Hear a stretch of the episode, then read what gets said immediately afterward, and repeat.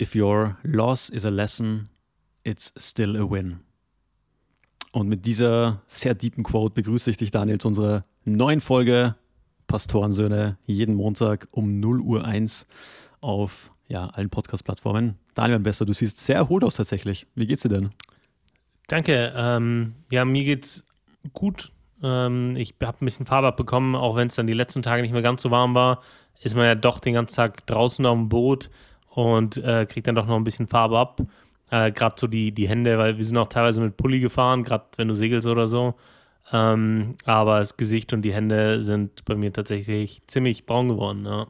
ja, also für all die Zuhörer, die vielleicht die letzte Folge verpasst haben, Daniel war jetzt eine Woche auf einem Segeltörn mit Ö. und ich habe die Woche ein, ein tatsächlich sehr, sehr schönes Bild von dir erhalten. Und ähm, eben vom Boot mit der Sonne und allem Möglichen. Da war ich fast schon ein bisschen neidisch, weil bei mir war die Woche sehr hektisch und alles Mögliche und viel zu tun und viel, viel am Machen und viel am Tun, wie man so schön sagt. Und äh, dann hat mich das richtig rausgerissen, aber es ist wirklich ein, ein unfassbar schönes, schönes Foto. Das mit dem iPhone gemacht? Ja, tatsächlich, ja. Ah, wild. Ich habe jetzt kein, kein irgendwie Besonderes, sondern das, das ist auch schon ein paar Jahre älter und nicht mal ein Pro-Modell. Ähm, aber ja, das äh, war, war tatsächlich sehr schön. Ich, ich gehe da mit gemischten Gefühlen raus, weil ähm, wir da auf der einen Seite wunderschöne, äh, ja, wunderschöne Erlebnisse, wunderschöne Eindrücke zu dem Sonnenuntergang entgegensegeln. Äh, es hat alles äh, gut geklappt, ähm, auch mit der Übergabe und mit der Anfahrt und du, du segelst dann da raus und äh, ja, der Sonne entgegen und das, der Wind streift dich so durch die Haare, genauso wie ich das letzte Woche beschrieben habe. Genauso äh, war es dann auch. Äh, wir hatten dann aber gleich in der ersten äh, Nacht, also ich bin dann ziemlich schnell müde geworden, weil ich war vorab mit dem Zug unterwegs, wir sind über Nacht gefahren und ich habe kaum geschlafen äh, quasi. Ich war ja noch in der letzten Woche noch ein bisschen krank. Ich bin ein bisschen krank reingestartet. Und dann, ähm, ja, bin ich ziemlich früh ins Bett. Und dann äh, war das, äh, ja, hatte das Übel seinen Lauf genommen.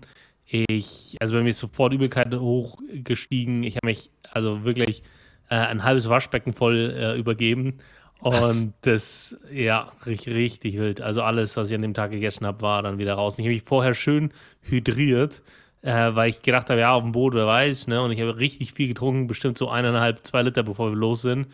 Und das ist alles, also wirklich, das war, das sah nach Eintopf aus. So. Also Wein oder ähm, was war das? Nee, Wasser. Achso. Hydrieren, das neue Codewort. Ich habe mich, gut hydriert auf der Hochzeit. Äh, war mir wichtig. äh, ach krass, okay. wie lange hat das, dieser, dieser Zustand der Seekrankheit dann angehalten bei dir? Ja, bei mir und also bei, wir waren zu viert unterwegs und bei drei hat, ist dieser Zustand dann am Abend eingetreten und das ähm, ging nie ganz weg. Also wir haben uns nicht mehr übergeben, aber dann hängt es so, also man zum Ende der Woche hat man sich mehr dran gewöhnt, dann gibt es mehr Phasen, wo es einem gut geht, aber grundsätzlich lag fast immer, das Boot ist ja immer am Schaukeln. Selbst wenn du irgendwo ankerst, es schaukelt immer. Du, du, du hast ja nie den Fall, dass du einfach ruhig da sitzt. Mhm. Und wir, wir hatten eine wildere Nacht, da hat so richtig Wellen reingedrückt da bist du in deiner, in deiner Kabine von der einen Seite auf die andere Seite geflogen. Also wirklich, du musstest, Was? damit du nicht gegen die Wände stößt, musst, musst du dich mit allen Vieren äh, so, so abstoßen. Äh, also wirklich, weil es, so, weil es das Boot hin und her geschaukelt hat. Äh, wir hatten dann eine andere Nacht mit so 20 Knoten Wind. Äh, die, da war es aber gar kein Problem, weil da hat der, der, der Wind das Wasser vom Land weggedrückt. Und da sind wir eigentlich recht ruhig gelegen. Da hatten wir eine sehr gute Nacht. Wir mussten eine Ankerwache halten weil, äh, um zu schauen, okay, hält auch bei stärkeren Windböen der Anker. Aber da, da hatten wir eine sehr ruhige Nacht, weil das Boot an sich relativ stabil im Wasser gelegen ist. Und ja, das, äh, die, die erste Nacht war ziemlich hart, also für mich und äh, für, für die anderen auch. Und äh, bis, bis auf den, den einen, unseren Skipper, Gott sei Dank, also der, der ähm, den, äh, den Segelschein hat und alles drauf hat, der hatte überhaupt gar kein Thema. Aber die anderen, die haben dann alle schlapp gemacht und dann hatten wir eine Nacht wechselnde Winde und der war alleine da oben und ja, einer, ein zweiter war noch oben, aber immer, wenn er was Schweres machen sollte, irgendwie, keine Ahnung, eine, eine Leine anziehen oder so, hat er sich übergeben. So. keine, keine, keine wirkliche Hilfe. also richtig übel. Und dann Äh, ich lag da in der Kabine und hatte Angst aufzustehen. Ich habe dann schon gemerkt, okay, es wird unruhiger, die Wellen äh, werden heftiger, die Winde werden heftiger. Ich habe mich dann aber nicht getraut aufzustehen, weil ich äh, Angst hatte, sobald ich aufstehe, kotze ich wieder so. Ach, ja, und das, ja, das war, das war, äh, war ein bisschen wild.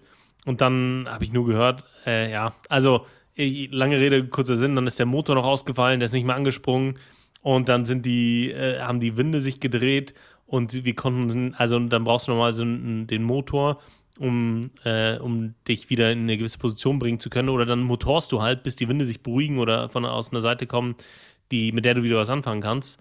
Aber wenn der Motor ausfällt, dann, dann, dann, dann bist du einfach nur noch Spielball äh, des, des Meeres ja, das, das war dann so die, die erste Nacht. Aber ganz ehrlich, das war auch gut so, weil wir eigentlich hatten wir vor, nach Korsika, von Italien nach Korsika rüber zu segeln über die Nacht. Und dadurch, dass es dann nicht geklappt hat, hat es uns dann so ein bisschen zurückgetrieben und dann sind wir nach Elba.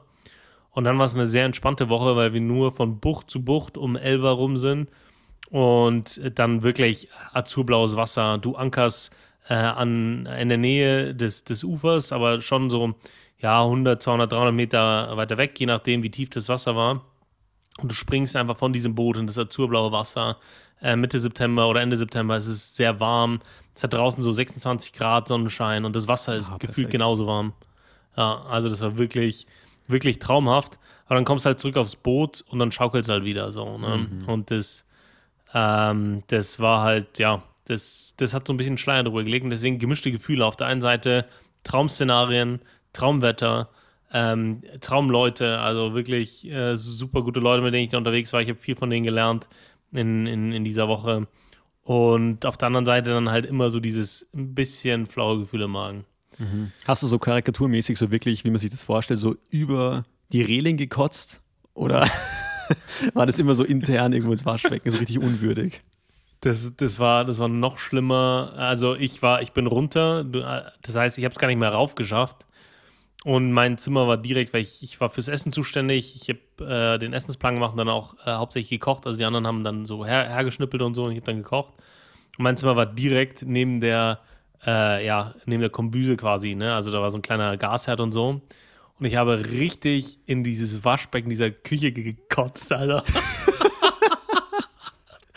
in das Waschbecken, wo wir dann den Rest der Woche so gekocht haben und das Geschirr abgewaschen haben und so. Also richtig, ah Mann, das war, das war richtig widerlich. Also wirklich übel. Ja, normal, normalerweise habe ich nicht so das Thema. Mir ging es dann auch der Rest der, der, Woche besser als den anderen.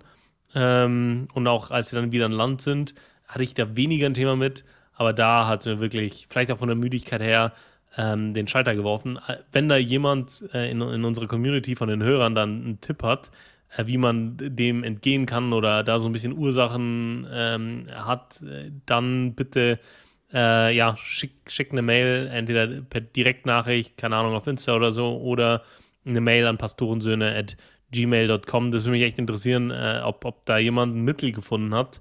Weil es gibt hunderttausende im Internet, aber kaum eins so, wo man sagt, okay, das wirkt safe, äh, wie man dem entgehen kann. Weil ohne diese Übelkeit, Traum, mit der, mit der Übelkeit hat's, legt es einfach so, so, so einen Schleier über ja, das Ganze. Ja, ja.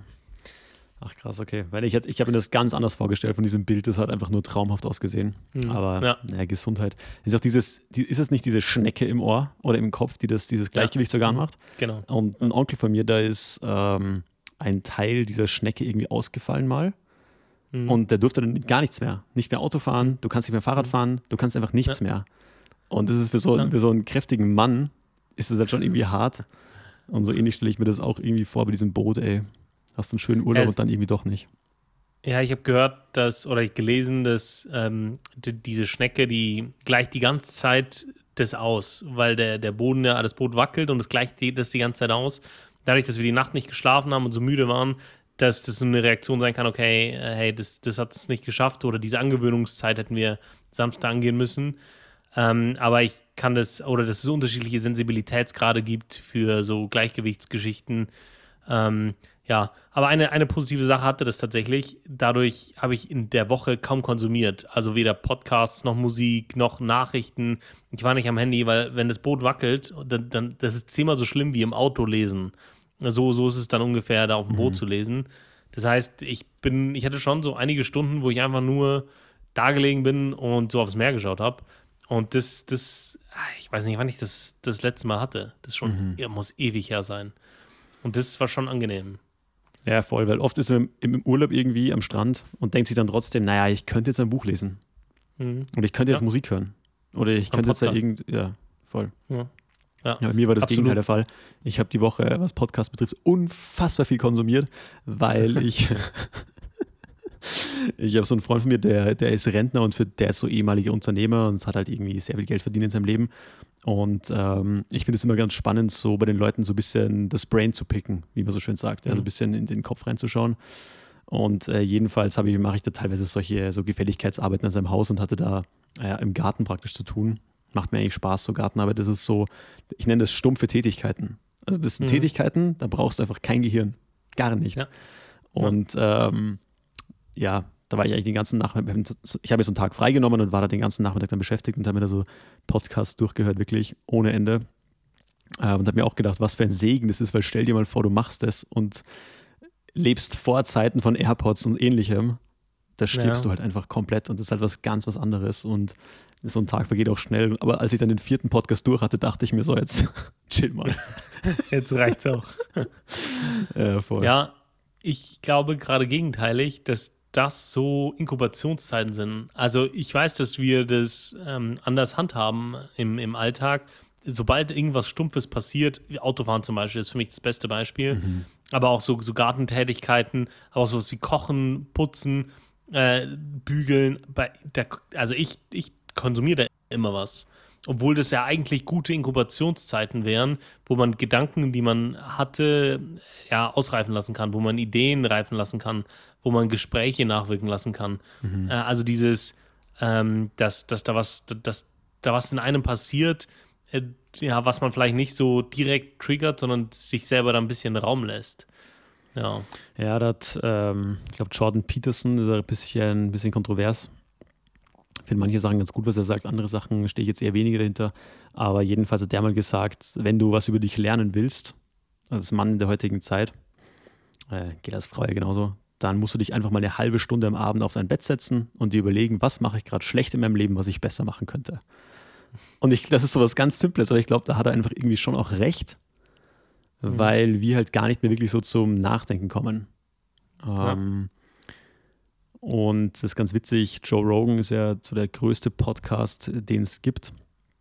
Und der hat mal jetzt gesagt, dass sein Lehrer ihm gesagt hat, uh, it's not enough to work hard, you also have to think hard. Mhm. Also das reicht nicht nur einfach hart zu arbeiten, sondern du musst auch hart nachdenken. Und das fand ich irgendwie eine sehr, also einen sehr interessanten Blickpunkt, weil ich glaube, das tun wir irgendwie zu wenig oft. So, und wir sind schneller am Machen und das ist ja auch, glaube ich, auch wichtig, weil wenn du nur beim Denken bleibst, es gibt ja auch diese Leute, die alles so überdenken und sehr denken und ähm, dieses, ja, ich bin so ein Overthinker, dieses, oh, das ist auch, glaube ich, so ein bisschen ein, ja, eine Formulierung, die zu oft benutzt wird irgendwie. Ja. Ähm, und damit wird oft irgendwie, glaube ich, ähm, ja, Unentschlossenheit oder, oder auch ja, fehlender Mut irgendwie gerechtfertigt, so mäßig. Weißt du, was ich meine? Weil ähm, ja, manchmal musst du einfach, einfach Dinge tun. So. Und es ist egal, ob es perfekt ist oder ob es nicht perfekt ist. So. Ähm, ja. Ja, das, ganz witzig. Frank, also so viel noch zu der. Dat, ja. ja. Da hat Frank Thiel mal in einem, in einem jetzt in einem Lands-Talk was gesagt zum Thema Scheitern, also weil du, weil du das Thema Tun angesprochen hast, dass es Leute braucht, die scheitern, damit es Leute gibt, die erfolgreich sind. Und ich finde, das, das ist tatsächlich so, dass wir da in unserem, in unserem Mindset dran müssen, wie in, in Deutschland äh, generell, weil wir dann ein hohes Sicherheitsbedürfnis haben und hohe Fehler, Fehlervermeidungskultur. Mhm. Und das finde ich ja grundsätzlich auch gut. Ich bin jemand, der sagt, je weniger Fehler, desto gut. Äh, aber das Thema, ähm, das Thema. Deine Miene war gerade zu ernst bei dem Joke. Du wolltest mich zu. Aber das Thema nichts, äh, etwas nicht machen, nur weil man scheitern könnte. Manchmal muss man Dinge ausprobieren, um Fortschritt zu äh, generieren. Also äh, daher das zum Thema tun und beim Thema ähm, ja, Nachdenken, da bin ich voll bei dir. Aber ich glaube, manchmal braucht es diese Langeweile. Also ich, da gibt es ein Zitat, mir fällt es nicht ein, äh, ich paraphrasiere es, der, das, das sagt, dass ähm, alle großen Ideen brauchen Langeweile, so un ungefähr, mhm. ähm, damit man da auf die Idee überhaupt kommt. Und ich glaube, das äh, ist tatsächlich so. Ja. Und, das also ich finde, keine Ahnung, so aktiv Langeweile suchen, ich gehe ja eher den Weg, dass ich sage, okay, ich mache jetzt aktiv Dinge, die mir Spaß machen. Mache ich auch in letzter Zeit ein bisschen zu wenig so, aber es gibt ja auch immer so Phasen dafür. Aber mhm. da hat mal Robin Sharma heißt der Typ, hat äh, ein spannendes Buch ge geschrieben, ich glaube, äh, der Everyday Hero Manifesto oder so ähnlich. Mhm. Jedenfalls, der hat mal gesagt, Time you enjoy wasting isn't wasted time. Das fand ich ja. auch äh, sehr, sehr gut. Ja. Äh, fand ich auch sehr, sehr gut. Natürlich immer so ein, so ein Balance-Ding. Und nochmal zu dem Podcasting zurück. Ich habe jetzt ja mit einigen Leuten und dadurch, dass wir ja auch unsere, unseren Podcast haben, äh, so ein bisschen drüber gequatscht. Und ich stelle fest, jetzt würde mich mal interessieren, ob das bei dir genauso ist. Es gibt entweder Leute, hören Podcasts oder sie hören nicht Podcasts. Es gibt nicht, ich höre manchmal Podcasts. Also ich kenne niemanden, der sagt, ja, hier so ab und zu habe ich mal dann angehört, aber irgendwie habe ich das nicht erlebt. Entweder ist es so 0 oder 1. Hm. Das ist spannend, spannende Beobachtung, habe ich auch gedacht. Ich habe jetzt aber zwei, drei Leute getroffen, in, ähm, die vielleicht damit nicht so die letzten fünf Jahre groß geworden sind, sondern das erst nachdem das groß war, entdeckt haben, mhm. die thematisch sich Themen, also Dinge raussuchen. Das habe ich erlebt, ähm, dass, dass, dass es Leute gibt, die ähm, sagen, ja, hey, hier gibt es einen Podcast zu dem und dem Thema, dann hören die sich was raus, äh, hören sich was an oder die sagen, ja, da, wenn, wenn die einen Podcast empfohlen bekommen, ähm, die von, von, ja, zum Beispiel FEG München Mitte machen einen sehr tollen Podcast, der ist der Pastoren-Podcast. Und da, wenn es ein Thema gibt, das die interessiert, äh, nehmen die sich da das Thema raus und hören sich das dann an. Mhm. Äh, also, was habe ich auch festgestellt. Was ich aber noch spannender finde, ist, es gibt Leute, die haben das Gefühl, auch bei Podcasts immer unfassbar produktive Podcasts zu hören. Also Leute, die das als Zeitverschwendung empfinden, äh, Podcasts zu hören, wo die jetzt nicht thematisch sind, die mhm. jetzt keinen reinen Informationsauftrag haben. Ich, das finde ich, find ich ganz spannend. Ähm, ich habe äh, ja, mich auch mit ein paar Leuten darüber unterhalten. Das ist mir da auch aufgefallen, dass die, äh, manche hören rein, sagen, ja, es ist ganz interessant, aber eine Stunde einfach so hören, wo ich mir denke, ja, eine Stunde, keine Ahnung, Autofahren, Kochen, Putzen, das, das kommt in der Woche locker zusammen. Ne? Ja, easy. Aber das, die, ja genau, aber da haben die manche sogar das Gefühl, und ich glaube, das ist aber bei Büchern manchmal auch so, dass, dass ein Buch kompliziert sein muss. Ein Podcast muss sehr, eine sehr hohe Informationsdichte haben, sonst verschwende ich ja meine Zeit. So, man, manche haben das richtig krass in ihrem, in ihrem Kopf drin. Ich habe das bei manchmal bei Büchern, dass ich denke, das muss ja ein Ultra, das muss ein Klassiker sein oder ein Ultra-Sachbuch, damit ich was daraus lernen kann. Aber äh, weißt du. Ja, bei Büchern verstehe ich es aber so ein bisschen, weil Lesen ist ja schon so ein eigener Grind. Weißt du, was ich meine? Ja. Du musst dich mhm. hinsetzen und alles Mögliche. Und weißt du, was ich nicht verstehe? Wir haben ja neulich, glaube ich, weiß nicht, irgendwann mal über, über Bücher geredet, ich glaube, eh letzte Woche. Ja. Und warum tun sich Kinder da so leicht und Erwachsene so schwer? Verstehe ich nicht. Ja, tatsächlich Erwachsene, die ultra viel lesen, sind, ich kenne zwei Typen von Erwachsenen, die ultra viel lesen. A, Leute, die un sehr analytisch sind, mhm. die das einfach brauchen, diesen Input brauchen, um sich, ähm, um sich weiterzuentwickeln, um äh, im, im, im Leben da die richtigen Schlüsse ziehen zu können. Also da gibt es Leute und tatsächlich Romane. Ich kenne ein paar Leute, die, die lesen Romane irre. Und die lesen genauso viel wie ich als Kind, so jede freie Minute. Aber das ist dann so wirklich Romane, Romane lesen. Ja, ja. Weil, ja. Kriegt mich nicht mehr. Also ich habe ja früher, wie gesagt, als Kind viel gelesen, Romane, aber jetzt mhm. mittlerweile. I don't know. Und wir haben eh so viel Entertainment. Das ist ja auch so eine, so eine Sache, dass viele Leute denken ja, sie sind einfach Prokrastinateure. Naja, aber oft ist einfach diese Sucht nach Entertainment einfach schon da, ja. wo man sich irgendwas anschaut und eigentlich ins Bett gehen wollte und denkt, was schaue ich da eigentlich gerade? Was schaue ich da gerade? so, keine Ahnung. Du hast dir irgendein Tutorial angeschaut und endest bei einem Video, wie die irgendwie ich weiß nicht, ein Ei vom fünften Stock werfen, ohne dass es kaputt geht oder so ein Scheiß. Weißt du, was ich meine? Oder so, du kennst diese Hydraulikpress-Videos, wo die so Dinge zerquetschen? Also es gibt ja so viel. Unnötigen ja, Scheiß. Ich habe ich hab mich äh, da auch erwischt, wie ich so, so, so, so äh, Zeitraffer-Videos angefangen habe zu schauen. So. Von allem Möglichen, wie Leute Sachen pflanzen, wie Leute mhm. Sachen bauen, so, so Zeitraffer-Videos. Ja, also ich habe ich hab so ein Haus in einer Stunde gebaut oder so ähnlich. Ja, genau. So, das ist so. so eine Waldhütte und ah, das ist so geil. Genau. Genau, ja, genau sowas. wo, wo man sich denkt, was? So 8 Millionen Klicks. ja. So krass. Ja, so irre. krass. In, im, im Zuge des, äh, des Feedbacks, das ich zur letzten Folge auch bekommen habe, äh, uns haben ein paar Theologen gehört. Und äh, ich habe äh, tatsächlich inhaltliches Feedback bekommen. Und das ist mir, als ich die Folge nachgehört habe, auch aufgefallen. Ich habe das letzte Mal gesagt, ähm, über, ich habe über das Alte und das Neue Testament gesprochen, über die Sprachen, in der sie geschrieben sind. Und das muss ich jetzt ein bisschen korrigieren. Ich habe das letzte Mal gesagt, die sind hebräisch und hauptsächlich, äh, das Alte Testament ist im Hebräisch, hauptsächlich aramäisch geschrieben. Mhm. Es ist tatsächlich genau andersrum. Äh, es ist hauptsächlich im, im, Hebräischen geschrieben und es gibt ein paar Passagen, die sind im, im, im Aramäischen. Und äh, ja, der, weil wir auch einen, einen Informationsauftrag, einen Bildungsauftrag haben hier, äh, Simon, ähm, habe ich mir gedacht, das muss ich mal korrigieren.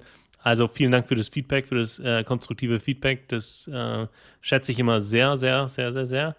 Und ähm, da die inhaltliche Richtigstellung musste da nochmal äh, erfolgen äh, zu der Sprache des Alten Testaments. Sehr gut. Ich war mir ehrlich gesagt auch nicht so sicher, deswegen habe ich da einfach nichts gesagt. ja, das, das war so eine typische Situation. Ich weiß das und ich habe das schon hunderttausend Mal gesagt, aber wenn man weiß, hey, man ist gerade on, on air, äh, also man nimmt gerade ja, live ja. auf, dann hat man, ist es wirklich so? Nicht, dass ich hier ein Mist erzähle. Also jetzt, jetzt bist du hier Pastorensohn und sagst, du bist gläubig und weiß nicht mehr, welcher. So, weißt du, das ist so, plötzlich hat man dann so, so, so Gedanken in seinem Kopf, ja, wo man sich denkt, ja, eigentlich, eigentlich weiß ich das doch. Eigentlich weiß ich das doch. Ja, und von daher, ähm, ich habe zuerst mit Hebräisch angefangen, dann war ich mir unsicher, habe Aramäisch gesagt, äh, es ist andersrum. Genau, einmal, einmal auf sich selbst hören, ey. Apropos, wenn wir schon dabei sind, können wir eigentlich gleich das Wort der, der Woche ähm, behandeln. Also wir machen ja jede Woche einen Vers irgendwie oder eine Passage. Äh, ich sage deswegen Passage, weil ich heute auch eine Passage habe. Und zwar, ich finde ja ganz witzig im Alten Testament, so, ähm, du liest erst diese ganzen geschichtlichen Bücher, Mose, ja, dann kommt Josua Richter Ruth, Samuel, die ganzen interessanten, leicht zu lesenden Bücher und dann kommt irgendwann so Hiob. Und Hiob ist für mich so der Vorbote, der sagt, oh, oh, oh, ja, es kommen nochmal die Psalmen und ja, es kommen nochmal die Sprüche, aber jetzt wird es schwierig. So. Und Hiob ist also das erste Vorbotenbuch, weil Hiob ist, äh, ich sag mal, die ersten drei Kapitel interessant und die letzten zwei Kapitel und in der Mitte ist halt Diskurs zwischen Hiob und äh, seinen drei Freunden. Mir ist da ein Vers aufgefallen, nicht wirklich von Hiob, sondern von einem von Hiobs Freunden, aber der trotzdem irgendwie, ja, mich ein bisschen irgendwie stutzig gemacht hat während meiner stillen Zeit. Und ähm, Hiob, das ist in Hiob 11, Vers 20. Und ich lese den Vers mal vor. Aber die Augen der Gottlosen werden versagen und jede Zuflucht geht ihnen verloren. Und ihre Hoffnung ist, die Seele auszuhauchen. Fand ich ziemlich krass, den Vers, ähm, weil der ja praktisch aussagt, Menschen ohne Gott, also ist meine Interpretation jetzt mal ganz frei, Menschen ohne Gott hoffen ja eigentlich auf ein gutes Leben und einen angenehmen Tod, sag ich mal. Du hoffst auf ein gutes Leben, wenn du fröhlich, also wenn du Glück hast, auf ein erfülltes Leben, was, wo du irgendwie was Positives machen kannst und einen angenehmen Tod. Und das finde ich halt deswegen so krass. Ich habe äh, letzte Woche wurde ich von der Gemeinde eingeladen zu predigen und das äh, war tatsächlich sehr, sehr schön. Und da habe ich über, über Hoffnung geredet. Und äh, bei der Ausarbeitung ist mir da vor allem der Vers eben in Petrus aufgefallen, 1. Petrus 1, die Verse 3 und 4. Und da sehen wir diesen krassen Gegensatz eben dazu und ich fand diesen Gegensatz eben so herbe von meiner stillen Zeit auf äh, das Predigtthema. Und da steht eben drin 1. Petrus 1, Verse 3 und 4. Gepriesen sei der Gott und Vater unseres Herrn Jesus Christus, der nach seiner großen Barmherzigkeit uns wiedergeboren hat zu einer lebendigen Hoffnung durch die Auferstehung Jesu Christi aus den Toten. Und jetzt kommt's zu einem unvergänglichen und unbefleckten und unverwelklichen Erbteil, das in den Himmeln aufbewahrt ist für euch. Und das fand ich eben so krass, dass wir A, also die, nochmal zurück zum anderen Vers, die Menschen, die ohne Gott leben oder leben wollen, ist ja auch eine Entscheidung, hoffen praktisch ähm, auf einen angenehmen Tod und dann ist eigentlich Schluss. Und wir haben eben diese lebendige Hoffnung auf ein ewiges Leben in der Gegenwart Gottes, im Himmel oder wie auch immer man das werden mag. Und dann eben aber auch noch zu diesem unverwelklichen Erbteil, wie es hier genannt wird. Also, dass wir nicht nur die Errettung bekommen, sondern auch noch diese Belohnung on top. Und das fand ich jemand einen ultra, ultra krassen Gegensatz. Und natürlich ist es irgendwie so ein theoretisches Konzept und deswegen wollte ich dich jetzt mal fragen, Daniel, wie beeinflusst denn dieses Wissen oder diese Perspektive so deinen Alltag? Hm. Weil, weißt du, das, das, hört sich halt nett an, verstehst? Hm. Aber was, ja. was macht es mit dir so in deinem Alltag? Wie verändert dich das oder was macht es mit dir? Wir hatten das Thema ja mal ein bisschen äh, von der Offenbarungsseite her angeschnitten, wenn ich das Thema mal ein bisschen hiervon ab äh, oder anschneide, von dem, ähm, ja, im Hiob äh, spricht er ja davon, dass, dass die Leute äh, am oder dass Menschen ohne Gott am Ende ihres Lebens einfach nur hoffen, dass die irgendwie jetzt dann sterben können. Die Bibel spricht auch darüber ja viel. Also der berühmte Satz Memento Mori oder der Ausspruch, äh, bedenke, dass du äh, sterben musst, ist, denke ich, äh, ein sehr wichtiger und etwas, das die Bibel immer und immer wieder anspricht. Wir haben wenig Kontrolle darüber, was äh, im Leben äh, passiert, was uns zustößt. Das heißt, ähm, oder die, die Kontrolle ist im Grunde eine grundsätzliche Illusion. Ich glaube, dass, dass wir nichts kontrollieren können, weder in unserem Leben noch in, in unserem Tod. Wir können in dem, der, der, das Maß an Kontrolle, das wir haben, ist ein sehr geringes. Und das liegt auch nur bei und in uns äh, selber. Und äh, das, deswegen äh, glaube ich, dass man sich von der Illusion der Kontrolle lösen muss. Das ist das eine. Und das ähm, ist eine, erstmal eine harte Erkenntnis, weil du äh, irgendwie ja dein Leben versuchst zu leben. Und wenn du dann merkst, okay, du kannst relativ wenig kontrollieren, ist es, ein, ist es schwer. Ähm, wenn man jetzt auf dieses Thema, äh, genau, also vor, zum Ende hin, also zum Lebensende, die Bibel sagt, äh, sagt es, schau aufs Ende, ne? Was, was ist denn das Ende? Und für uns ist das Ende und für mich, für mich, weil du gefragt hast, wie, wie das meinen Alltag beeinflusst, für mich ist mein das Ende des Lebens so das Ende meiner aktiven Zeit hier auf der Erde. Mhm. Nicht mehr und nicht weniger. Und das bedeutet für mich, dass ich relativ klar ein klares Bild davon habe, was dann passiert. Das heißt, es macht mir keine Angst, sondern für mich ist es ein, ein, ein vollkommen natürlicher Teil meines Lebens. Ich freue mich des Lebens, ich freue mich äh, für, für, für das, was ich äh, habe, für das, was ich bin, für das, was Gott mir geschenkt hat, jetzt schon hier. Aber ich weiß auch, okay, der Tod gehört dazu, das ist auch vollkommen in Ordnung. Und danach ähm, erwartet mich noch etwas weiteres. Und von daher ist der Tod für mich der, der, der, der Startschuss zum, zum, zum, zum Himmel, zum, zum Leben bei, bei Gott in, in der physischen Nähe Gottes. Ähm, und von daher, ähm, das ist schon sehr relevant äh, für mich. Also das, das Erste ist zu wissen, hier Tod und was danach kommt, ist für mich ein klares Bild. Also ich habe wirklich keinerlei Angst vom, vom Tod. Tod ist das Konzept Tod und das Konzept Alter ähm, im, in diesem Zusammenhang, in der, im Zusammenhang der Nähe des Todes, das macht mir überhaupt gar keine Angst. Und das Zweite, wie mich das beeinflusst, ist ähm, die Perspektive, die Perspektive Ewigkeit ist eine Perspektive, die mein jetziges Handeln beeinflusst. Also in welche Dinge investiere ich mich, in welche Dinge investiere ich mich nicht. Was ich meinen Kindern mitgeben will, wenn ich irgendwann mal Kinder haben sollte, dann ist es nicht äh, möglichst viel Geld hier auf der Erde oder möglichst viel, einen möglichst sicheren Start, damit die ihre 70 Jahre hier möglichst gut verbringen können, sondern immer diese, diese, diese, diese Perspektive Ewigkeit. Dass es Gott gibt, der größer ist, dass es Gott gibt, der uns geschaffen hat, dass es Gott gibt, der uns liebt und dass, wir, dass Gott gibt, den wir brauchen weil wir von uns aus nicht gut sind. Und äh, de, das ist das, was man vermitteln will. Aber auch in dem, was man tut, hat es eine, prägt es sehr viele Dinge, weil sehr viele Dinge für mich ja untergeordneten, einen untergeordneten Wert haben. Ob ich in meinem Leben Geschäftsführer, Vorstand, Tellerwäscher werde, ist ganz egal. Im, wenn ich sicher bin, dass ich die Dinge getan habe, die Gott mir aufgetragen hat. So. Mhm. Und das, das, ja, genau, das sind so die zwei Kernpunkte. Ja, Geld ist nicht das Wichtigste im Leben, sondern was anderes. Gold. Na Spaß. Teddy Comedy einfach. Beste Line. Äh, ja, voll. Äh, Sehe ich, seh ich äh, genauso wie du. Mir hat mal der Satz sehr geholfen und der hilft mir bis heute. Ich habe mir überlegt, ähm, was von dem, was ich heute tue, hat Wert für die Ewigkeit. Mhm. Und du kannst einen sehr, sehr fleißigen Tag haben, wo du viel Produktives geschafft hast, aber wenn das in der Ewigkeit keinen Wert hat, dann wird das halt einfach verbrennen. Und ähm, ich finde es gleichzeitig ist natürlich auch, ja, wie, natürlich muss man seine Dinge hier auf der Welt regeln. Also Christsein heißt nicht, ich lebe irgendwie total abgehoben und ähm, keine Ahnung, geh ins Kloster, so auf gut Deutsch. Also ich finde ja nicht schlimmer als das, sondern du sollst ja dein Leben leben auf dieser Erde. Du bist ja in der Welt. Gott hat dich ja dahingestellt, wo du, wo du gerade bist und da hast du deine Aufgaben und ähm, kannst Gutes bewirken mit deinem Leben hoffentlich.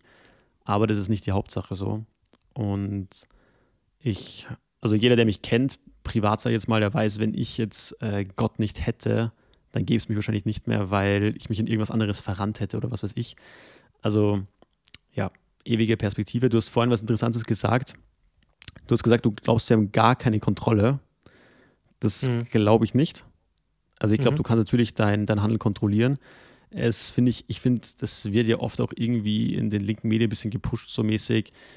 Ja, deine Gefühle, bla bla bla. Äh, du hast nichts unter Kontrolle, das sehe ich anders. Ich finde, du kannst zwei Dinge kontrollieren und das ist dein, also der Satz, den ich mal gehört habe, ist, äh, the only two things you can control is your mind and your behavior. Also deine Gedanken und dein Verhalten. Und ich denke, das du musst erstmal deine, deine Gedanken kontrollieren, bevor du dein Verhalten kontrollieren kannst. Das ist mal das Erste, ist aber das Schwierigere. Gerade wenn Dinge schlecht laufen. Aber ich denke, die zwei Dinge können wir kontrollieren und diese, diese Idee ist sehr kontrovers. Ich habe das schon Leuten gesagt und die haben gesagt, ja, das stimmt aber überhaupt nicht. Ich kann auch meine, meine, meine, meine Gedanken nicht kontrollieren. Und äh, ich meine, ich muss zum Teil natürlich schon sagen, oftmals muss ich auch Gott bitten, dass er mir hilft dabei. So, das meine ich aus eigener Kraft. Wenn ich, ich, wenn ich zum Beispiel keine schlechte Gedanken habe oder so, dann habe ich ja den Heiligen Geist. Das heißt, ich kann ja beten und der hilft mir dabei. Aber zu sagen, ich kann es nicht kontrollieren, damit gebe ich, ähm, gebe ich die Macht komplett weg aus meiner Hand und dann bin ich hilflos. Weißt du, was ich ja, meine? Ja, ist ein spannendes Thema. Ich finde, deswegen habe ich das ja ganz, ganz äh, gering eingeschränkt, dass wir über sehr wenige Dinge Kontrolle haben. Äh, oder und wenn dann nur, was uns selber betrifft. Okay. Äh, also genau, also das habe ich ganz zum Schluss kurz, kurz eingeschränkt. Wir haben über nichts, was, was uns betrifft, eine Kontrolle, außer im geringen Maß für uns selber oder, eine, oder na, so in dem Punkt. Und ich glaube, ähm, dass du auch beim Thema Gedanken, dass du eine gewisse, oder das nimmt uns nicht aus der Verantwortung. Wir sind mhm. für uns und was wir tun, was wir denken, wie wir uns verhalten, äh, sind wir verantwortlich.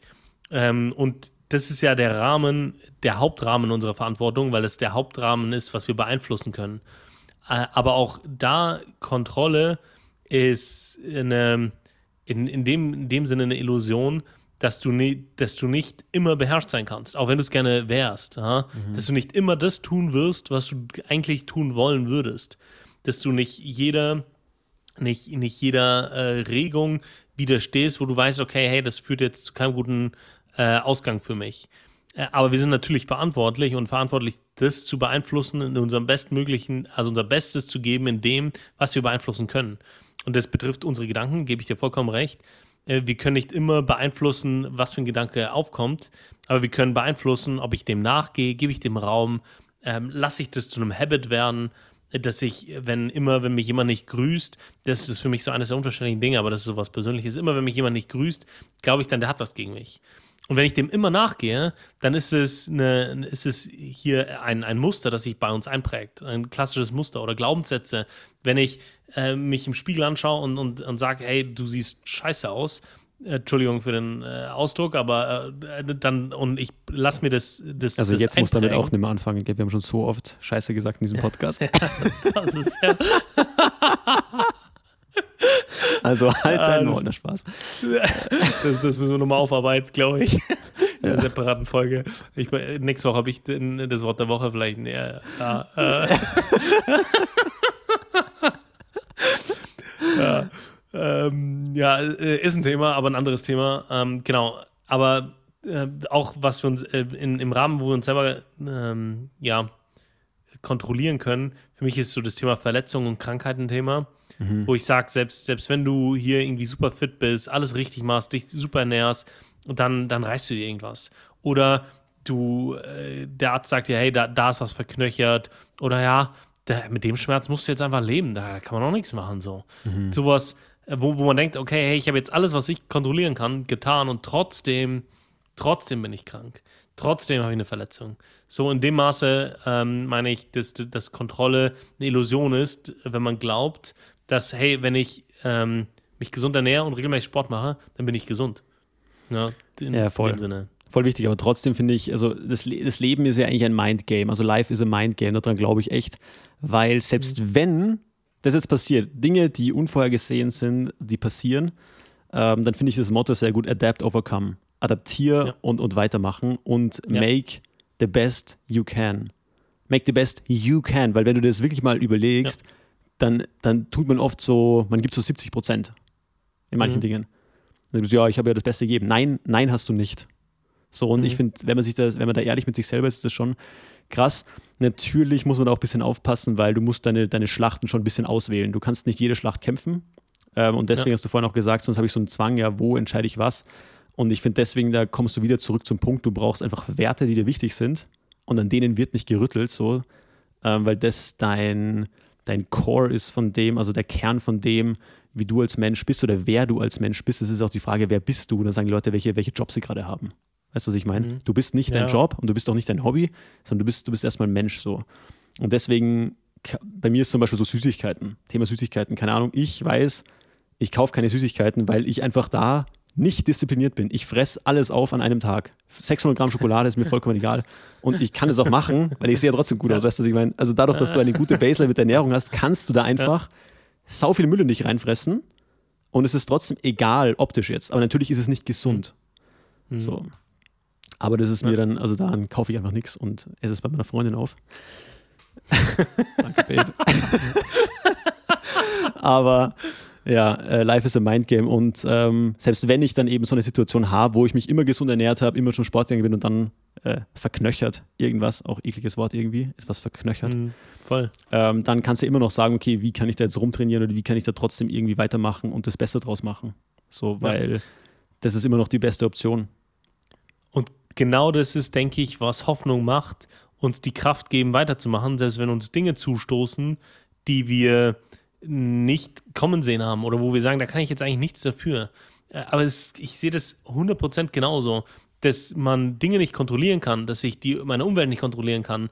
Mein, meine Freunde, die, die Wirtschaft, bedeutet nicht, dass ich jetzt einfach aufgeben kann und sagen kann, ja, ich kann eh nichts machen. Weil das ist nicht das Gleiche. Nicht kontrollieren können ist nicht das Gleiche wie nicht äh, beeinflussen oder sein in, treu sein in dem, was einem anvertraut ist. Und ich finde das, das ganz wichtig. Und für mich ist, ja, Glaube ähm, bedeutet für mich fest darauf zu vertrauen, dass Gott das tut, was er sagt. Und dass das, was er sagt, wahr ist.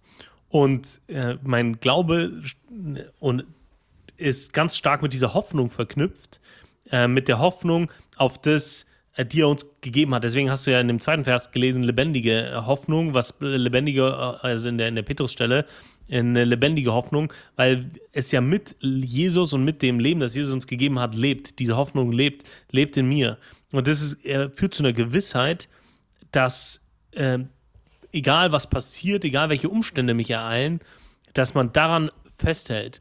Und ich glaube, dass, dass je tiefer mein Glaube ist, je mehr ich äh, mich dazu entscheide, darauf zu vertrauen, dass das wahr ist, je mehr ich mich mit, den, mit dem auseinandersetze, was, was Gott äh, wichtig ist oder was Gott auch verspricht und zusagt, was er sagt, dass Dinge, die ich tue, für Konsequenzen haben, desto mehr äh, kann ich, äh, wird diese Hoffnung real und diese, und desto mehr wird diese Hoffnung zu einem, zu einem Lebensquell, zu etwas, das uns Energie gibt, das uns Freude gibt, unabhängig der Umstände.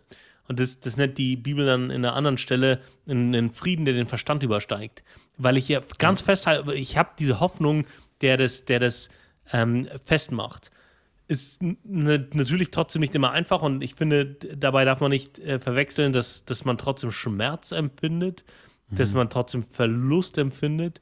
Aber es gibt diesen Punkt des Weitermachens, gibt es den Tr Punkt des trotzdem, trotzdem treu sein, trotzdem äh, weitermachen, trotzdem neu anfangen. Und wenn es, wenn es das fünfte Mal ist, trotzdem nicht aufgeben, weil man, weil diese Hoffnung, das Leben ja bleibt, egal was passiert, weil das kann uns niemand nehmen.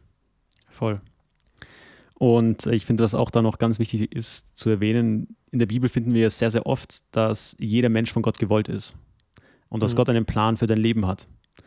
Und ich finde, das ist mega wichtig, das ist einfach die Wahrheit. Nur ich finde es immer sehr schade, weil dann oft in, in, in, den Kirchen dabei stehen, also man bleibt dabei stehen. Man sagt Leuten, ja, schluck mhm. das, keine Ahnung, liest Psalm 134, lass mich nicht lügen. Ähm, der Psalm, wo drüber eben geschrieben wird, dass Gott dich schon in, deines, in deinem Mutterleib praktisch gekannt hat und äh, dich, dich gewollt hat. Und ich finde, das ist eine ganz wichtige Erkenntnis, weil es gibt mir als Mensch einen, einen Wert, wenn ich nicht ein Zufallsprodukt bin oder äh, wie Jugendliche immer so, so ab, abfällig sagen, ja, du bist auch nur das Produkt eines gerissenen Kondoms. Und manchmal ist es halt einfach so, aber die Realität ist, dass du trotzdem von Gott gewollt bist. Nur ich finde es dann immer sehr schlimm, wenn man dabei so stehen bleibt. So. Weil, wenn ich das konsequent weiterdenke, dann heißt das ja auch, wenn Gott mich gewollt hat, dann habe ich auch einen Zweck. Alles hat einen Zweck. Unbedingt. Ich meine, Gott hat auch die Welt geschaffen und jedes Ding hat irgendeinen Zweck im Ökosystem. Und so denke ich es auch beim Menschen. Und äh, ich denke, was, wir haben vorhin viel über Medien gesprochen und, und werden auch nicht müde, in diesem Podcast darüber zu lästern und zu schimpfen. Aber ich glaube, dass halt wir oft äh, uns damit beschäftigen, uns berieseln lassen und nicht uns mit dieser Kernfrage auseinandersetzen, was ist denn mein Zweck in dieser Welt? So, Englisch, im Englischen gibt es wieder ein besseres Wort dafür, Purpose. Ja? Purpose. Was ist mein Purpose? Was ist mein Zweck? Was ist meine Bestimmung? Und das ist eine sehr schwere, schwierige Frage, weil wenn ich, wenn ich die konsequent beantworte und beantworten kann, dann heißt es aber auch, du hast einen Haufen, also du hast einen Haufen Arbeit vor dir. So. Mhm. Weil dein Zweck ist es sicherlich nicht, äh, da zu liegen und äh, über, über die Welt zu sinnieren oder zu sagen, ja, ich finde Menschen scheiße. So, mhm. Weißt du, was ich meine? Dieses, ja. dieses, dieses Un, also das, das bringt doch niemand was. Also, und das finde ich sehr wichtig, dass man einerseits sagt, sagt weiß, ja, dass, dass man seine Identität in Gott hat und sagt, ja, ich bin von Gott gewollt, egal wie die Umstände sind, ich habe diese Hoffnung, ich bin errettet. So, und jetzt, was ist mein Zweck? Was ist jetzt meine Bestimmung? Und ich sagte, es macht mich verrückt. Ich habe, äh, heute ist jemand zu mir in der Kirche auf mich zugegangen und hat mir gesagt, dass er äh, oder sie, ist ja vollkommen egal, äh, einen gewissen Dienst jetzt nicht mehr ausüben wird, weil äh, das in letzter Zeit so ein bisschen so als Zwang empfunden wurde und sie hatte keine wirkliche Freude mehr. Wo ich mir wieder denke, das ist so ein wiederkehrendes Thema, was man immer wieder mal hört von Leuten. Und ich habe natürlich gesagt, ja, ist kein Thema so, aber es macht mich halt immer ein bisschen so nachdenklich, ähm, wo das herkommt. Ist es, ist es schlechte Führung? Ist es, dass man sagt, okay, man hat die Leute, den Leuten zu wenig Wertschätzung entgegengebracht? Wo ich mir denke, glaube ich jetzt nicht, weil das kommt ja von, von innen so raus. Und ich denke, das ist einfach, wenn die Leute ihren, ihre Bestimmung nicht kennen und dann lang, also kurzfristige Begeisterung haben für was oder irgendwas machen wollen, aber sie kennen ihre Bestimmung nicht und dann ist es nichts, was langfristig ist. Es ist ein bisschen so ein Strohfeuer. Und das Strohfeuer mhm. kann auch gerne mal zwei, drei Jahre halten, aber halt nicht 40. Heißt nicht, dass man sich nicht weiterentwickelt oder mal Dienste wieder abgibt, so, äh, die man tätigt, aber ja, deswegen ist dieses Bestimmung, seine Bestimmung kennen, und das ist eine schwierige Frage, ja. ähm, ist, glaube ich, ganz, ganz wichtig. Und ich, ich traue mich zu sagen, ich kenne sehr viele Leute, die immer wieder so sporadisch so mit Gott leben. Das sind ja ganz viele. Mhm. Und äh, ich rede auch aus Erfahrung, ich war, ich war das früher auch. Ähm, und das ist einfach, ich glaube, so ein ganz wichtiger Punkt ist, dass du deine Bestimmung nicht kennst. Wofür hat Gott dich auf diese Welt gesetzt? Und es ist ja. nicht, um 40 Stunden arbeiten zu gehen, deine Miete zu zahlen und ab und zu den schönen Urlaub zu leisten und äh, vielleicht mal ein schöneres Auto. Weißt du, was ich meine? Mhm. Das, ist, Absolut. das ist es nicht. Absolut. Und auch wenn es das nicht ausschließt, ist es, darf es niemals Fokus sein, weil es, weil es darum nicht geht. Und ja, ich, das ist ein ganz schwieriges Thema, weil das sehr viele Themen beinhaltet. Das beinhaltet Berufung, das beinhaltet Begabung, das beinhaltet nach der eigenen Vision fürs persönliche Leben. Ich war da früher so, dass ich gesagt habe, wir sind so fast kollektivistisch, dass jeder sich dem, dem, dem, dem, dem Nutzen der gesamten Gruppe unterordnen muss. In, in, das heißt, jeder, der glaubt, ähm, ist Teil, sollte Teil einer lokalen Gemeinde sein. So, das, äh, das sehe ich immer noch so, dass die Bibel redet äh, davon immer, dass es eine Konsequenz ist aus Glaube, dann äh, Taufe ähm, als offiziellen symbolischen ähm, Akt und dann die Zugehörigkeit zu einer lokalen Gemeinde. Und jeder hat dann eine gewisse Aufgabe. Und ähm, früher war ich so, jeder soll halt seine Aufgabe erfüllen, egal ob er Bock drauf hat oder nicht, zum Wohle der Gesamtgemeinde.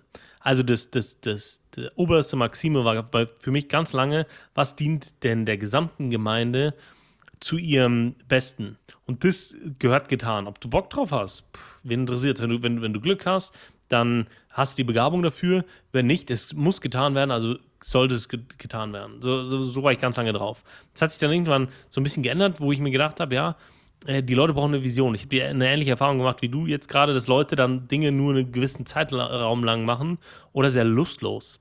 Mhm. Und dann ähm, habe ich geglaubt, dass, okay, man muss, die, die Leute brauchen eine Vision, wie du es gesagt hast, eine Begabung, eine, Beru eine Berufung, äh, die, äh, eine, eine, Bestimmung, einen Zweck. und den müssen die erkennen und dann einbringen. Dann hast du äh, aber auch eine gewisse Herausforderung, weil es immer noch Dinge gibt, die getan werden müssen oder die, die von elementarem Wert sind oder Wichtigkeit. Und ähm, ja, mittlerweile ist es, glaube ich, so die Mitte. Äh, aber das ja, sind ganz viele, ganz viele Themen, die, die, die wir dann noch, noch, noch besprechen können, Richtung, was ist Dienst, Dienen, äh, was, was bedeutet an, die Lasten aneinander zu, zu tragen. Ist es okay, einfach zu sagen, ja, ich habe keinen Bock mehr? Simon, kümmere dich bitte darum, dass es jetzt jemand anders macht. Ich werde es nicht mehr machen, weil irgendwie, also, äh, wenn, wenn ich nur noch das tun würde, worauf ich Bock habe, Also, ja, es, ist, es ist voll, also ich, es ist auch so ein, so ein Ding, wo ich immer wieder frage, wo ist da die Linie, was ist richtig, was ist falsch. Hm. Ich habe neulich so ja. Durchgesäppt und habe so eine kurze, da hat so ein Malermeister sich aufgeregt, der sagt, so, es perfekt, so, so vollkommen sächsisch. Es ist brutal, bis die Jugend. Und dann hat er sich aufgeregt über die Jugend und gesagt, die Jugend ist, ist, ist Abfall, was sie kriegen, äh, auf, beim Malern auf der Baustelle so. Wenn du denen sagst, sie sollen mal ein paar Säcke Zement ins vierte Stockwerk schleppen, dann, dann kriegen die äh, praktisch so wässrige Augen ja, und fangen fast an zu heulen. Und er sagt, das ist einfach, ist einfach eine Katastrophe. Ähm, ich habe damals auch praktisch zu einem Freund von mir aus einer anderen Kirche oder Gemeinde gesagt, ähm, ja, dass ich halt auch irgendwie ein bisschen lustlos bin. Ich habe da damals auch äh, die Jugendarbeit geleitet bei mir in, de, in der Gemeinde. Und habe dann mal so ein bisschen geklagt, nämlich ein bisschen, ein bisschen, ein bisschen gejammert eigentlich. Also muss man wirklich sagen. Und dann hat der mich einfach angeschaut und gesagt, Simon, tu deinen Dienst und tu ihn gern. Und das war eigentlich das komplette Feedback, was ich von dem bekommen habe. Und erstmal habe ich gedacht, wie, wie, Alter, hör mir doch mal zu. So, ich habe da schon meine Gründe dafür. Und äh, der hat es aber überhaupt nicht kommentiert, weil es egal ist zum Teil. Und ab und zu, glaube ich, tut es schon auch gut, dass Leute, Leuten es aber zu sagen, hey, mach das und mach's gern. So. Weil ja. ich meine, wenn wir uns was für Gott machen, dann wird er es ja auch belohnen, so dass er, das glauben wir ganz fest. Aber ja, wo ist da die Grenze? Wo kann man Leuten mal sagen, hey, das ist nicht okay? So, und wo ist ja. dann auch irgendwo der, die freie Entscheidung und die Freiwilligkeit einfach vielleicht doch an erster Stelle schwierig abzuwiegen, gerade weil man nicht alle Personen gleich behandeln kann, weil der eine doch ein bisschen sensibler ist und der andere braucht es vielleicht mal gerade, dass man ein bisschen, ein bisschen härter mit ihm spricht. So, äh, schwieriges mhm. Thema, schwieriges Thema. Ich finde, und das ist so meine persönliche Kernüberzeugung, was das Thema trifft, äh, betrifft, jetzt ähm, das Dienst, wenn man sich in der, in der Jesus äh, mit, dem, mit dem, dass er seinen Jüngern die Füße wäscht, ähm, zeigt er miteinander, wer der Höchste sein will, der soll der Diener aller sein, sich um das Wohl der anderen zu kümmern. Und ich finde das, wenn man das im Sinn hat, dann geht man auch an so eine Sache, dass ich sage, hey, irgendwie macht mir etwas keine Freude per se. Äh, zum Beispiel, wenn ich irgendwie, keine Ahnung, wenn ich, äh, wenn meine Aufgabe ist, ist, die Gemeinderäume sauber zu halten und ich sehe trotz der Wichtigkeit der Aufgabe, irgendwie habe ich da keinen Bock drauf, dann gehe ich da anders ran, wenn ich mich dem Wohle oder wenn, wenn es mir wichtig ist, dass es meiner Gemeinde gut geht, den anderen gut geht, dann versuche ich für Ersatz zu sorgen oder ich schaue, wie ich das anders oder wie ich, was ich an meiner Tätigkeit ändern kann, damit es äh, mir wieder mehr Freude macht. Aber ich schöpfe auch ganz viel daraus, dass ich Dinge zur Ehre Gottes mache und dass ich anderen Gutes tue. Und dann, dann lässt sich das vielleicht anders oder anders lösen. So. Und ich glaube, dass, dass dann, äh, also ich, ich, ich versuche mir äh, das habe ich auch in der, in der letzten Gemeinde, in der ich war, versucht mir vorzunehmen, dass ich das tue, was benötigt wird. Und nicht das tue, was ich glaube, äh, jetzt unbedingt äh, ja, ähm, beitragen zu können. So. Ja, das war eine ganz spannende Erfahrung aus meinem Studium, ähm, was ich gelernt habe. Ich habe ja unter anderem Geschichte studiert und das habe ich im Bachelor gemerkt, dass du dann deine erste Studienarbeit schreiben musst und äh, da hieß es so freie Themenwahl. Ich natürlich, yes, nice. Dann habe mir ein Thema ausgesucht, was ich geil gefunden habe so und habe dann mhm. schon bei der Ausarbeitung gemerkt, irgendwie ist das, irgendwie ist das Quatsch. Irgendwie ist das oder so mäßig und äh, weil ich da einfach, ja, ich wollte es machen und ja. das war einfach, und die Arbeit ist, war dann eine meiner schlechtesten Arbeiten, die ich je gemacht habe. Also ich habe ich hab mit einem sehr, sehr guten Schnitt studiert. Das war mir wichtig, weil ich war in meiner Schulzeit ein unglaublich fauler Mensch.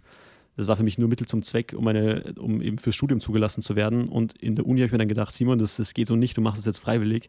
Das heißt, äh, jetzt äh, machst du das ja, so gut wie du kannst. So, und ähm, da habe ich mich gefragt, okay, komisch, wieso? Ich habe mir das Thema rausgesucht, warum war meine Performance so schlecht? Es lag sicher nicht an der Begeisterung für die Thematik. Weil ich, also die Antwort war, weil ich einfach gebiased war. Ich hatte nicht einen neutralen Blick auf die Sache, sondern ich war da schon voreingenommen so. Und das war für mich eines der wichtigsten Learnings aus den äh, sechs Jahren Studium bis zum Master, dass ich wirklich gelernt habe, hey, es ist komplett egal, also für mich, ich weiß nicht, ob das bei allen Leuten so ist, für mich, ich kann mich in, ich kann mir egal welches Thema mich reinarbeiten und wenn ich genug Wissen darüber habe, ist eigentlich jedes Thema interessant.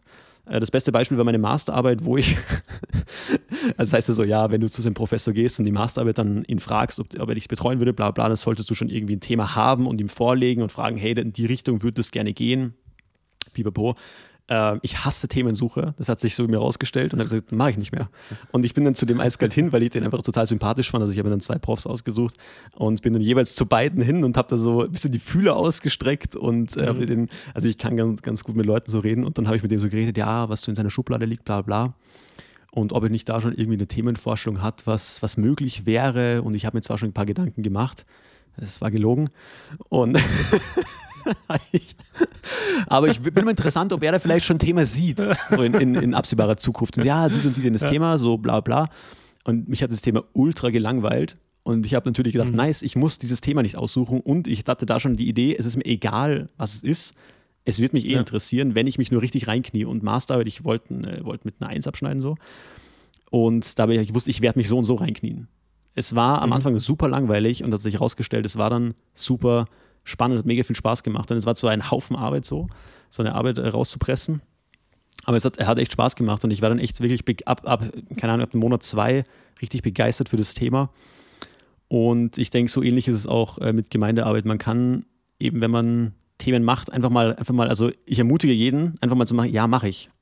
So, wenn dich irgendeine Aufgabe überfordert, sag trotzdem mal ja und lern dann später, wie du es machst. Bevor du dir sagst, nein, das kann ich jetzt noch nicht und dann hältst du dich praktisch zurück. Da bin ich immer ein großer Fan davon, erst Ja zu sagen bei Sachen, die einen herausfordern und dann einfach mal zu machen und sich eben sonst Hilfe zu suchen. Und äh, ich habe ja auch eigentlich nichts nicht gemacht. Also ich habe von Gemeindeputzen bis, keine Ahnung, äh, Baustellenarbeit wirklich alles gemacht. Und äh, von dem her kann ich es empfehlen. Und dann macht es sogar Spaß, mit den richtigen Leuten das Gemeindehaus zu putzen. So die Kirche zu putzen. Absolut. Ähm, mega witzig. Und man muss es sich nur einfach, man ist einfach wieder, wir sind wieder beim Punkt, man ist selber verantwortlich wie das Ergebnis ist, wie der Prozess dann ja. aussieht. So. Ja. Und äh, ja, wichtiges, wichtiges Learning für mich. Alles kann einem Spaß machen, wenn man sich nur tief genug reinkniet. Habe ich in eigentlich fast jedem Lebensbereich äh, gemerkt. Ja, stimme ich dir vollkommen zu. Und äh, wir haben ja auch die letzten, ich glaube, letztes Mal so ein bisschen über das Skill-Lernen gesprochen. In der Gemeinde sehe ich das genauso, dass das ist eine super Win-Win-Situation, dass ich Dinge lernen kann, plus anderen Menschen helfen kann, und das Allerwichtigste, das zu Gottes Ehre. So, also das ist ja eigentlich so das Traum-Szenario, das, man hat. Und mir, mir geht es genauso. Gemeindeputzen, das äh, mache ich gern, da habe ich Spaß dran, aber auch hier Bereich Musik, äh, Predigen und Reden halten, mit Menschen äh, reden, Seelsorge, Kinder- und Jugendarbeit, äh, Tontechnik, ich habe hab auch schon alles Mögliche durch. natürlich, manchmal äh, entdeckt man, ich bin, was das Thema was das Thema hier handwerklich betrifft. Ich bin jemand, der stellt sich gern, also ein Handlanger, ich bin gern so ein Hiwi, der, den, den du rumschicken kannst, der Zeug von erholt und von A nach B Aber das bringt. ist so wichtig. Das ist so, ja. das ist so wichtig. Ja, da fühle ich mich auch wohl mit. Das mache ich auch gern. Aber, aber wenn es dann darum geht, irgendwie eine Mauer hochzuziehen oder zu verputzen oder äh, Fliesen zu legen oder so, da, da bin ich raus. Also die, diesen Skill, den habe ich nicht aufgebaut. Und ich muss auch ganz ehrlich sagen, also da, da, da bin ich irgendwie, äh, wenn, wenn es geht, dass ich das vermeiden kann, dann werde ich es vermeiden. Du musst es anders sehen, Daniel. Du musst es anders sehen, Daniel. Du musst ja auch Dinge zu delegieren. Das muss man ja auch lernen. Also ich musste das, ich musste das lernen. Also für mich war das sehr schwierig, weil ich äh, immer dazu neige, so ein bisschen so auf, äh, ich muss es so machen, wie ich denke, dass es richtig ist. So. Mhm. Und ja. äh, ich habe damals äh, auch äh, mehrere Teams, also viele, viele Teams geleitet, so wo ich eigene Mitarbeiter halt hatte. Und mhm. ab einem gewissen Punkt äh, musst du Dinge delegieren. Also das ist ja auch eins der Qualitäten von Führungskräften so. Also ich würde mir jetzt nicht, also keine Ahnung. Aber jedenfalls, Dinge zu delegieren, das war am Anfang für mich schwer, aber es ist ja der falsche Weg, wenn man sagt, okay, ich muss alles selber machen können. Das ist ja falsch, mhm. deswegen gibt es ja Profis, die das besser können. So. Also Dinge zu delegieren ja. ist ja, ist ja nichts Schlechtes, finde ich. Also das hat zwar ja. manchmal so einen schlechten Ruf, so ich, ich wälze die Arbeit auf den anderen ab, aber das würde ich so gar nicht sehen. Ich glaube, das ist eine falsche Perspektive. Das ist eher, ich, ich äh, teile dem eine Aufgabe zu, die er gerne macht und es besser kann als ich. Und äh, das, das ist Traum-Szenario, wenn jemand etwas besser kann als ich, äh, so, sowas an Dinge zu delegieren Stimmt, ja. und Mitarbeiter in, im, im Team zu haben, die, die Dinge besser können als man selbst, ist für mich Traum-Szenario. Aber ich habe ähm, ich, ich hab einen Stellenwechsel vor mir und ich habe mein, mein, mein bisheriges Team äh, um Feedback gebeten. Und äh, Hauptfeedback äh, bei einem äh, Punkt war, dass die Leute dankbar waren, dass ich mich nicht zu stark eingemischt habe. Dass ich sie machen habe lassen, wie die gemeint haben, dass es äh, richtig ist. Dass ich klar bei Kernthemen äh, korrigiert habe, dass ich immer für Fragen da war, aber sie nicht versucht habe, in eine, in eine, in eine Form zu pressen, wie ich meine, dass, dass man Projekte zu leiten hat. Ja? Und das, das kam als sehr, sehr positives Feedback, dass sie eigenverantwortlich Dinge tun konnten. Und natürlich war ich nicht immer super zufrieden mit dem Ergebnis. Ähm, natürlich war nicht alles perfekt. Manchmal haben Dinge aber auf der anderen Seite auch besser funktioniert als, als bei mir, so wie ich das machen würde. Aber die Leute haben angefangen, äh, eigene Ideen, kreative Lösungen zu finden äh, für Dinge ähm, in, in Bereichen, in denen ich mir nie Gedanken gemacht habe. Und wenn du denen nur alles vorkaust und vorbetest, dann wird es schwierig, da äh, Eigeninitiative zu zeigen. Ja, von daher, ja, da, da ähm, ja, gebe ich dir recht. Gilt ja auch als einer der Motivationskiller. Micromanaging nennt man das ja dann. Ja. Also wo du praktisch ja. jeden Prozess deines, deines Untergebenen oder so äh, managen willst, äh, nur weil du es vielleicht anders machen willst oder so. Äh, mhm. Motivationskiller, Micromanaging. Mhm.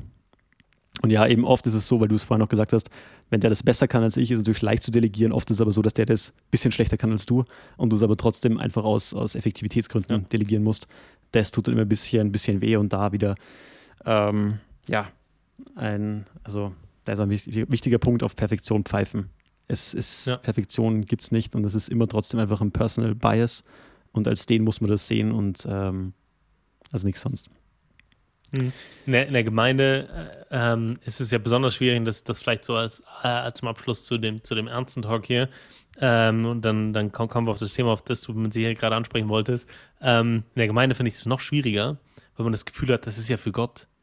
Und Dinge dann, äh, oder dann, dann, zu sagen, zum Beispiel ein, Kernbereich wie die, die, die Predigt, also das, das, das, was dann von Gottes Wort äh, weitergegeben wird am Sonntag ähm, im Gottesdienst das dann zu delegieren an Leute, die das vielleicht nicht so machen, wie man das vielleicht selber machen würde, oder denkt, dass das der Anspruch wäre, ist super schwierig, super schwierig, Leute wachsen zu lassen. Auf der anderen Seite, wenn man sich halt immer denkt, ja, aber ist ja für Gott. Und für Gott will ich ja das Beste. So, das, das finde ich dann nochmal schwieriger als in der Arbeit. Weil in der Arbeit sage ich, ja, da ist es, da bin ich 100% Pragmat. In der Gemeinde finde ich das da besonders schwierig. Ähm, aber ja, etwas, das wir da lernen müssen, ja. Ja. Ja, voll. Du wolltest ein Thema anschneiden, neues. Äh, ich wollte ein neues Thema anschneiden. Äh, ja, ich habe die Woche so eine Beobachtung gemacht, Alter, und das hat mich echt. Ich wohne, ich wohne in der Stadt. Also in, ja. innen in der Stadt. Und mir ist die Woche was aufgefallen, und zwar, wie viele Leute haben eigentlich Hühner zu Hause, Alter? das ist absurd. Ich habe die Woche gefühlt lauter Leute kennengelernt, die irgendwie so als, als Side Note gedroppt haben. Äh, wollt, wollt ihr noch ein paar Eier mitnehmen? Wir haben ja, wir haben ja eigene Hühner. So. Und jedes Mal, ihr habt was? Und dann, immer so, und dann war die Antwort immer so, ach so, so zwei, drei Hühner oder was? Nee, also gerade sind es so 15. Und nee, so was? Also richtig absurd. Das war die erste Beobachtung. Und dann ist mir auch aufgefallen, dass meine Essgewohnheiten anscheinend doch nicht so normal sind, wie sie für mich normal sind, weil ich war dann immer mit meiner Freundin irgendwie dort oder Verlobten, ja. Und mhm. ähm, dann war, hat Simon gleich gesagt, ah ja, super, na, da freuen wir uns. Ja, der Simon, der isst eh jeden Tag fünf Eier. Und alle immer so, was?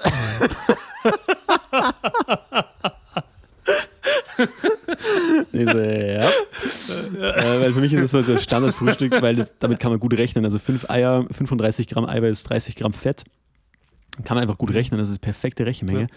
Und ähm, ja, dieses, dieses, dieses Wissen, also keine Ahnung, dass es angeblich schlecht sei für den Cholesterinwert, was ja kompletter Quatsch ist, äh, hält sich mhm. hartnäckig in der Gesellschaft. Ja. Genau, neulich habe ich am Abend noch so ein, so ein Müsli in mich reingefressen, so so Cine-Minis, kennst du die? Ja. Ja, richtig geil. Und da ist mir auch aufgefallen, da war richtig, richtig pro Werbung wieder auf der, auf der Müsli-Packung so: Frühstück, wir regeln das. Und ich mir gedacht habe, ihr regelt gar nichts mit der Zuckerscheiße. Und kennst du, kennst du, kennst du, und kennst du diesen, diesen Satz, das Frühstück ist die wichtigste Mahlzeit des Tages? Ja. Sagt man ja so, gell? Weißt mhm. du, wo der herkommt, der Satz? Nee. Das war mal eine Müsli-Werbung. No way. Mhm. Ich glaube, entweder Kellogg's Ach, oder, oder irgendwas, also eine ganz recht große Marke. Und äh, es ist einfach wissenschaftlich falsch, der Satz. Es ist, also, es ist einfach nicht richtig, aber das war einfach so gutes Marketing, dass man das einfach bis heute denkt. Ja, Richtig wirklich. krass. Und ich, mir ist das wieder eingefallen, weil ich eben diese Müsli-Packung gesehen habe, so Frühstück, so irgendwas, so ein, so ein Captain, irgendwas, keine Ahnung, wie regeln das so? Also für Kinder, weißt du schon, so ein gutes Frühstück und dann ab in die Schule. Aber ich meine, Mhm. wenn du eines hast, nach so, nach so einem Zuckermüsli, dann einfach ein, so ein Insulinkoma. Kennst du das? Ja, Äh, voll. ja. Und gerade wenn man so sowas wie Cineminis äh, isst, super lecker, ähm, ohne dass wir von denen gesponsert werden. Aber das, das, das wäre mal ein richtig lustiges Sponsoring. ja. Pastorensöhne gesponsert bei Nestle. Cineminis. Nestle, ja. ja, Nestle, ähm, Nestle ist, ja immer, ist so ein lustiges Thema, so, weil jeder so, ah, Nestle, so schlecht, so schlecht, so schlecht. Wenn du dann in die Aktiendepots der Leute schaust, haben da sicher sehr viele Leute Nestle-Aktien drin. Ja, hundertprozentig. Und keiner weiß, keiner weiß, warum genau. So alle sagen, ja, ist, ist schlecht. Ähm, Irgendjemand wird dann auch sagen, ja, die privatisieren Wasser von oder Wasser. so. Genau, das ist immer so. Die Privatisierung von Wasser, ja, wo? Ja, weiß ich nicht. Ja, genau. Aber ist Ist so irgendwie, irgendwie schlecht. Und dann die nächste Line, Ja, ja, genau. Monsanto ist ja auch sehr schlecht, das sind ja Satanisten. Habe ich schon so oft gehört. Also keine Ahnung, also No wenn way. die Satanisten sind, dann lehne ich das natürlich ab, aber äh, die finde ich immer ein bisschen schwierig so als, äh, als, als Gruppeneingrenzung. ja, weil Monsanto ja irgendwie so ein Mono, fast schon Monopol hat auf äh, weltweite Saatgutherstellung für Getreide. Und die, äh, die halt natürlich so ein bisschen, ähm, ich sage genetisch äh, modernisieren oder ähm, ja, modifizieren, sagt man, glaube ich. Und ja, ist natürlich immer, weil die halt ein bisschen so eine Monopolstellung haben und du kannst praktisch nur noch in der EU Samen von Monsanto kaufen oder keine Ahnung. Also irgendwas gibt es das auch nur Halbwissen, was da aus mir gerade Mhm. rausfließt. Aber ja. Oh, ernster Talk und jetzt nur noch Quatsch. Also war eine geile Folge. Ich sehe gerade, wir sind eh schon wieder über, äh, über eine Stunde. Soll man einen Hut draufhauen? Für den, ah ja, wir nehmen ihn heute übrigens auf am Sonntag. Also ich glaube, so aktuell haben wir noch nie aufgenommen, gell? Morgen ist Montagmorgen, also eigentlich geht schon in acht Stunden online, sieben Stunden. Ja. Acht Stunden. Matze, ey. Hast du noch was? Ich habe noch ein paar Themen, aber die ähm, bringe ich das nächste Mal. Ich war mit dem Zug unterwegs äh, in der letzten Woche, also hin. Es gibt noch ein kurzes Thema, zurück. komm, kurzes Thema kannst du noch. Ähm,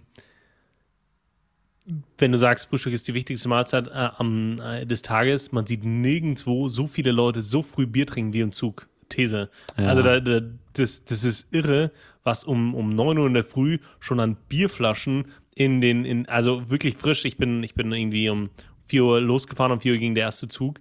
Was man in der Früh an, an Leuten sieht, die in der Früh schon Bier trinken. Irre. Also das, das, das, das war mir nicht bewusst. Das ist, ist eine These.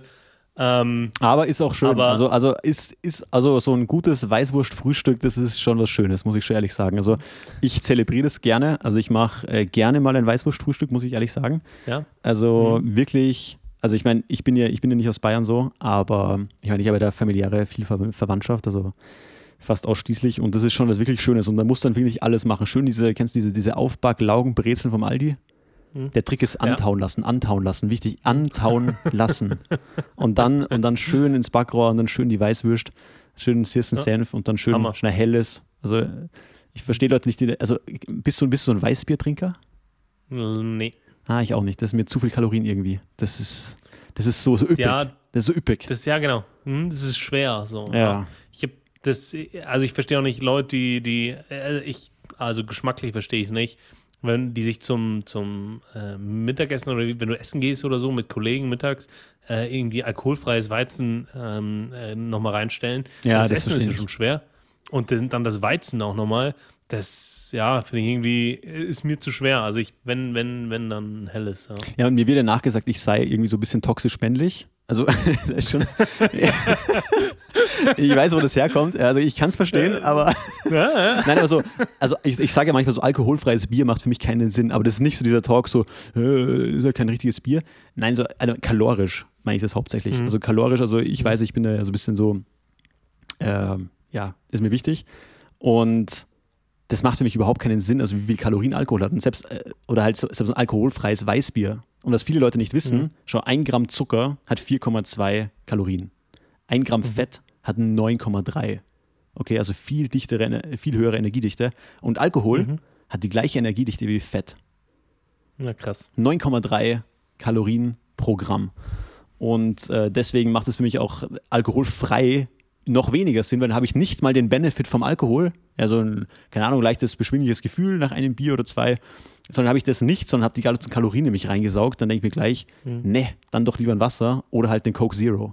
Weißt du, was ich meine? Und das Aspartam ja. nehme ich an jedem Tag der Woche gerne das Aspartam, bevor ich den Industriezucker in mich reinkicke. Also wirklich.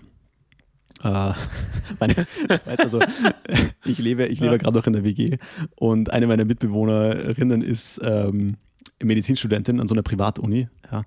Und äh, mega witzig und die ist auch so richtige Ernährungsfanatikerin, also die ernährt sich richtig gesund. Mhm. Und neulich habe ich sie früh morgens gesehen, du weißt wieder, wenn die Lernphase losgeht, dass ich war so in der Küche, mache mir so mein Frühstück und sie kommt so rein, greift zum Kühlschrank, holt sich so eine, so eine eineinhalb Pulle Cola Zero raus oder Coke Light und nimmt erstmal so einen richtig fetten Sip und sage ich, na, wann ist die nächste Prüfung?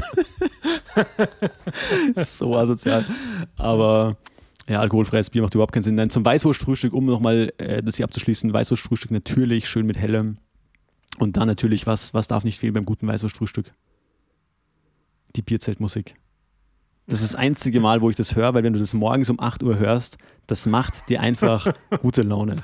Und ja, äh, ja. ich habe das früher arbeitstechnisch immer gemacht, das war bei mir immer Tradition. Äh, Freitag gibt es Weißwurstfrühstück. Und mhm. äh, also ich sage mal so, also es wird nicht gern gesehen, wenn man gar kein Bier trinkt. Also eins, darf, wenn, wenn, das, wenn du im Team das machst, so als Team-Event, dann, ja. dann muss schon jeder partizipieren, da bin ich schon der Meinung irgendwo. Und äh, das hat dann echt immer Spaß gemacht. Und die Leute sind einfach, die starten einfach alle gut gelaunt in den Arbeitstag. Hm. Das ist echt ein Lifehack. Ja. Weißwurst-Frühstück gerne, gerne durchtesten. Genau. Wollte ich aber noch so gesagt haben. wichtige, wichtige Info. Also jetzt irgendwie voll abgebogen von morgens früh ein Haufen Leute, die sich um 9 Uhr die Birne wegknallen im Zug zu. Weißt du, Frühstück ist schon wichtig. Ja, ja aber, aber dieses, ja, dieses, aber dieses Pennersaufen, ja, das ist schon, das ist schon hart. Also ich habe früher auch immer, ich, ich gehe gern laufen. Ähm, also ich gehe nicht gern laufen, ich hasse laufen, aber es ist, es ist gut für mich, um mich zu überwinden so. Und am besten ist eine Laufrunde am Sonntagmorgen, so äh, vor, vor dem Gottesdienst. Und ich bin früher meine gleiche Runde gelaufen und da habe ich äh, immer morgens einen Mann gesehen, der sich so an den Fluss gesetzt hat. Bei uns ist ja die Salzach und da hat er sich immer hingesetzt. Und er war immer schon da mit seinem Hund. Der Hund saß neben ihm auf der Bank und neben ihm so ein Sixpack Dosenbier. Ey, das habe ich mir gedacht, boah, boah, also irgendwie, irgendwie witzig, aber irgendwie auch ultra deprimierend, sowas zu sehen. Ja, ja, ähm, voll. Aber immerhin ja. geht er raus. Schau, er säuft nicht ja. in der Wohnung. Aber auch geiler Habit zu sagen, nee, den Sonntagmorgens Rausch, den gönne ich mir auf der Bank. Also. Ja, naja. crazy. Alright, ja. haben wir einen Hut drauf. Ja, ich habe noch äh, ein, kleine, ein kleine, kleines Zitat, um mich in die Woche zu entlassen. Einfach so als Reminder, ich habe das äh, Mitte der Woche gelesen und ich habe es morgens gelesen und es hat mich irgendwie äh, ein bisschen gepusht. Äh, ich habe das gelesen, äh, war ein Instagram-Post ähm, Mike Glover heißt der Typ, ich habe es nur auf Deutsch übersetzt, weil es auf Englisch ist. Und ich möchte es einfach mal kurz zum Abschluss der Folge noch vorlesen. Eines Tages wirst du tot sein und es wird egal sein. Es wird drei Reihen Menschen an deinem Grab geben. Die Menschen der ersten Reihe sind da, weil sie dich geliebt haben. Die Menschen der zweiten Reihe sind da, um die Menschen in der Reihe 1 zu unterstützen. Und die Menschen in der dritten Reihe schauen auf ihre Smartphones. Soweit das Zitat. Am Ende zählen halt dann doch die Leute, die in der ersten Reihe sind. Und das finde ich ist doch immer wieder ein wichtiger Reminder, weil die Zeit ist kostbar. Und deswegen, ja, kommt gut in die Woche, Leute. Nützt die Zeit aus. Wir hören uns nächste Woche am Montag. Und wir sind raus. Ciao, ciao. Ciao.